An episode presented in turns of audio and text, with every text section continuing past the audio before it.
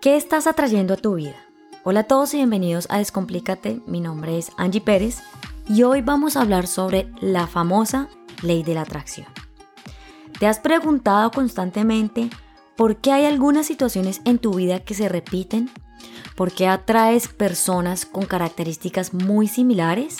¿Por qué siempre estás teniendo relación con unos amigos que tienen unas similitudes en algunas experiencias o algunas formas que se repiten también con otras personas. ¿Por qué llegan jefes con los mismos regaños? ¿O por qué algunas personas siempre te repiten lo mismo? Resulta que estas experiencias que nosotros las llamamos como unas coincidencias extrañas que no sabemos por qué pasan y nos traen un grandísimo asombro, siempre nos están diciendo algo con respecto a nuestra vida. Y es aquí que es como si de alguna manera nuestra vida nos estuviese quisiendo decir algo de lo que nosotros realmente no estamos del todo atentos, por decirlo así. Pero también no solo vivimos experiencias displacenteras, sino que también hay algunas situaciones que nos traen placer. Entonces es aquí cuando nosotros decimos, Dios mío, yo me puse a hacer mi mapa de los sueños y esto fue lo que yo me planteé en esta vida y esto fue lo que atraje. Entonces, digamos que están esas dos polaridades, la parte que nosotros consideramos como negativa, que son aquellas situaciones que atraemos que son displacenteras, pero que también está esta parte positiva en la que atraemos algunos aspectos positivos de nuestra vida que nos traen bastante alegría. Fíjate que todas estas experiencias o situaciones que muchas veces son inexplicables y son asombrosas para nosotros, las creamos a través de nuestra mente.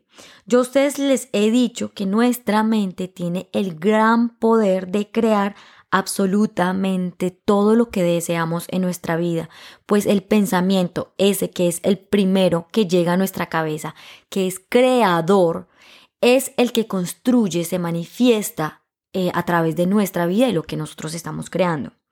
Nosotros emitimos alrededor de 60.000 pensamientos al día, entre los cuales el 90% de ellos se consideran negativos o inclusive yo los podría llamar como inconscientes, es decir, están en un lugar psíquico desconocido para la conciencia como lo podría llamar Freud.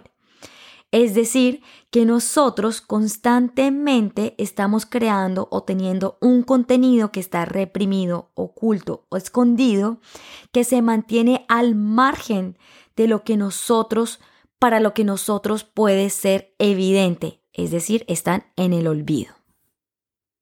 Para hablar desde un lenguaje un poco más coloquial y amigable para ustedes y para que me entiendan con mayor exactitud, estos pensamientos que están allí muy abajo son como estos miedos, estos monstruos, estas situaciones displacenteras que nos causaron bastante dolor en la infancia y que hemos venido cargando a través del tiempo, que en el ahora, en este momento presente, no son tan evidentes, pero que al final muchas situaciones en este momento nos están causando bastante dolor y que al mismo tiempo creemos que varios aspectos de nosotros han muerto. Y es aquí cuando nosotros decimos, es que yo no soy la misma de antes, es que yo ya no soy esa niña que jugaba, yo no soy esa niña que se divertía en el colegio, yo ya dejé de ser la misma. Este tipo de palabras nosotros continuamente las repetimos cuando terminamos una relación de pareja. Es que yo ya no soy ese bobo o esa boba que eh, le da todo a esa otra persona porque eso está mal, porque eso no es lo mejor, porque me cogen de pendejo. Esas son palabras textuales que yo he escuchado de algunos de ustedes. Y esto es porque algunos aspectos positivos de nosotros han muerto porque desafortunadamente hemos malinterpretado algunas situaciones de nuestra vida. Y aquí quiero mostrarte esto de una manera muy hermosa y es por medio del iceberg. Fíjate que el iceberg tiene en la punta una parte consciente, en la parte de abajo, la que le sigue, que ya está debajo del agua, una parte subconsciente o preconsciente y una parte muy muy escondida que está la, donde está la parte inconsciente. Digamos que si nos vamos bien bien abajo, que es donde se ocultan nuestros eh, mayores experiencias, donde, la, donde hay millones y millones de experiencias que hemos olvidado, que están allí guardadas, que vivimos en nuestra niñez, en nuestra ex, eh, adolescencia y mm, que ah, actualmente no recordamos, no sabemos por qué están ahí, qué es lo que hay ahí y por qué hoy en día nosotros actuamos de una manera tan determinada y es porque están en esa parte oscura, muy abajo, muy escondida, que es en nuestro inconsciente, esa parte que es muy difícil tener acceso porque las hemos creído, perdón, hemos creído que las hemos olvidado, pero no es así. En esta parte inconsciente es donde se guarda toda esta información que para nosotros no es tan evidente y que algunas veces necesitamos una ayuda extra como de un psicólogo, de un coach, de una persona que nos pueda ayudar a abrir aquellas situaciones para poder traer entendimiento a las mismas. Por su parte está la parte subconsciente o preconsciente, como lo llama Freud, en el que están esos recuerdos que sí están ahí presentes, que recordamos, que son experiencias que catalogamos como negativas, pero que con el mayor, mayor, mayor, mayor esfuerzo sabemos que están ahí, pero en algún momento son intermitentes. No sabemos con tanta claridad qué es lo que pasó, qué fue lo que murió de nosotros, pero al mismo tiempo sabemos que están ahí. Esta situación está entre el inconsciente y el consciente y está ahí en la mitad, pero está aún debajo del agua, también en una parte oscura, pero que al final todavía le entra un poquito de luz. Cuando empezamos a clarificar este tipo de información y entenderla, podríamos acceder al inconsciente. Primero hay que averiguar qué es lo que hay en el consciente, luego en el preconsciente para poder llegar a esa parte muy abajo. Esta, digamos que esta parte oscura que está abajo del agua, Em, normalmente se manifiesta por medio de nuestros sueños, porque entramos en un estado totalmente inconsciente, por decirlo así, un estado en el que nuestra mente consciente se apaga y que se empieza a evidenciar por medio de nuestros sueños y que al levantarnos nosotros decimos, nosotros decimos, uy, qué sueño tan feo, qué es lo que nosotros queremos eh, saber o qué es lo que querrá decir nuestra mente cuando soñamos eso. Pues resulta que este inconsciente muy oscuro y ese subconsciente están saliendo a la luz para que nosotros empecemos a evidenciar qué es lo que estamos escondiendo. Nuestra parte consciente sería nuestra percepción de la realidad que hemos creado acerca de nosotros mismos. Son nuestras habilidades, nuestras creencias, los recursos con los que contamos en este momento de nuestra vida. Por eso es que la parte alta o la parte evidente del iceberg es tan pequeña. Pero em, aquí es importante que yo sé que muchos de nosotros estamos en un constante eh, llamado o sentimos la necesidad de empezar a descubrir eso que nosotros realmente somos. Y para poder entendernos y para poder saber lo que nosotros eh, somos en realidad, que es el llamado que yo siempre hago, debemos eh, sumergirnos e indagar qué es lo que está abajo de ese iceberg. Y para esto nos tenemos que convertir en un buzo en el que tenemos que saltar y empezar a bucear y poder ver. Cada vez que estamos bajando, eh, para poder eh, ver lo que hay pues en el iceberg en la parte de abajo, nosotros tenemos que despresurizar nuestros oídos e ir despacio para que el cuerpo se vaya adaptando tanto al frío como también nuestros oídos vayan como adaptando y entendiendo qué es lo que está pasando ahí cada vez que estamos bajando. De la misma manera tenemos que hacer con nuestra vida, ir despresurizando la información para irla entendiendo y cuando la entendemos estamos listos para bajar y bajar cada vez más. Esto requiere mucho tiempo. Esto no es de cinco minutos, tú bajas completamente a la superficie. Tú tienes que pasar por un proceso bastante largo en el que inclusive puedes ir aumentando los metros para ir descubriendo cada vez más qué es lo que hay allí abajo. Y tú aquí me preguntarás, pero bueno Angie, ¿qué tiene que ver toda esta teoría del consciente, preconsciente y el inconsciente con la ley de la atracción? Pues imagínate que en nuestra maravillosa y hermosa vida nosotros atraemos tanto situaciones displacenteras como también eventos que nos producen situaciones de alegría y que nosotros explicamos en el hoy, en el ahora, como estos sueños y anhelos que tanto hemos tenido presentes. Ahora profundizaré en la parte displacentera. Digamos que esa parte negativa que no tanto nos ha agradado, siempre vienen pensamientos o palabras muy claras en las que nosotros decimos, mi vida es un desastre, nada me sale muy bien, todo lo que soñamos no se ha cumplido, hoy en día no soy la persona que yo he venido siendo, y es porque nosotros estamos atrayendo a nuestra vida eso que tenemos en nuestra parte inconsciente y subconsciente que nos está pidiendo a gritos que la tenemos que entender para poderla sanar.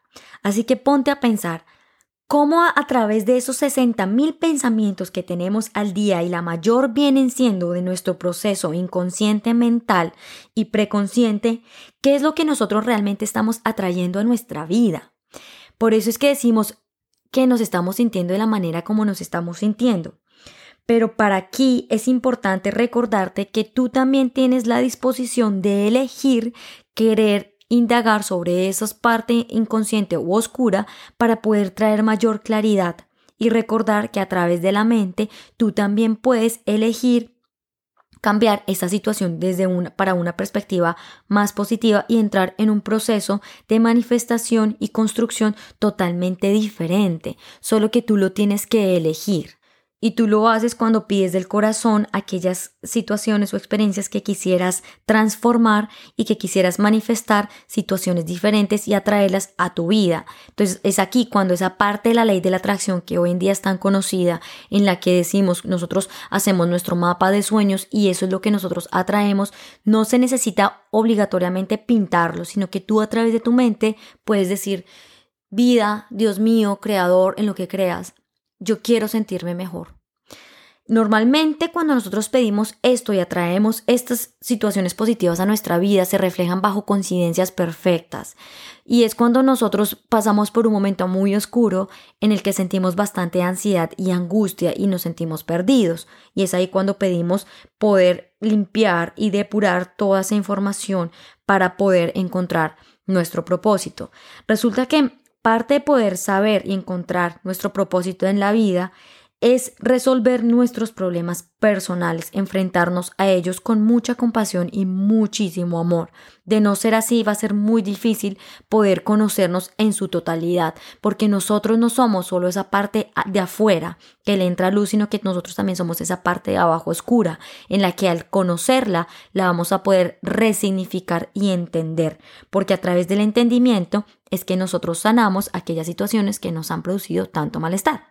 Entonces, si tú quieres hacer el proceso solo porque consideras que tienes las herramientas para hacerlo y que quieres intentarlo desde tu voluntad sin ayuda de nadie, aquí te voy a dar tres pasos pequeños en los que tú puedes empezar a entender eso que está abajo de tu iceberg para que puedas atraer no solo aspectos negativos en tu vida, sino también aquellas, eh, aquellos sueños que quisieras cumplir y que los caminos pues se te abran. Entonces, ¿cómo puedes entender tú? Esta parte inconsciente y preconsciente de tu iceberg. Entonces, primero, lo importante es que te preguntes cuál es la emoción que produce o que se produce en la situación de malestar.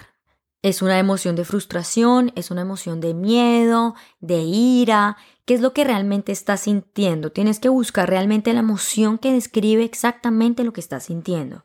Una vez esto, puedes poder apuntarle aquello que realmente te está molestando. Sé muy sincero contigo mismo, esto no se lo tienes que compartir a otros, puedes escribirlo.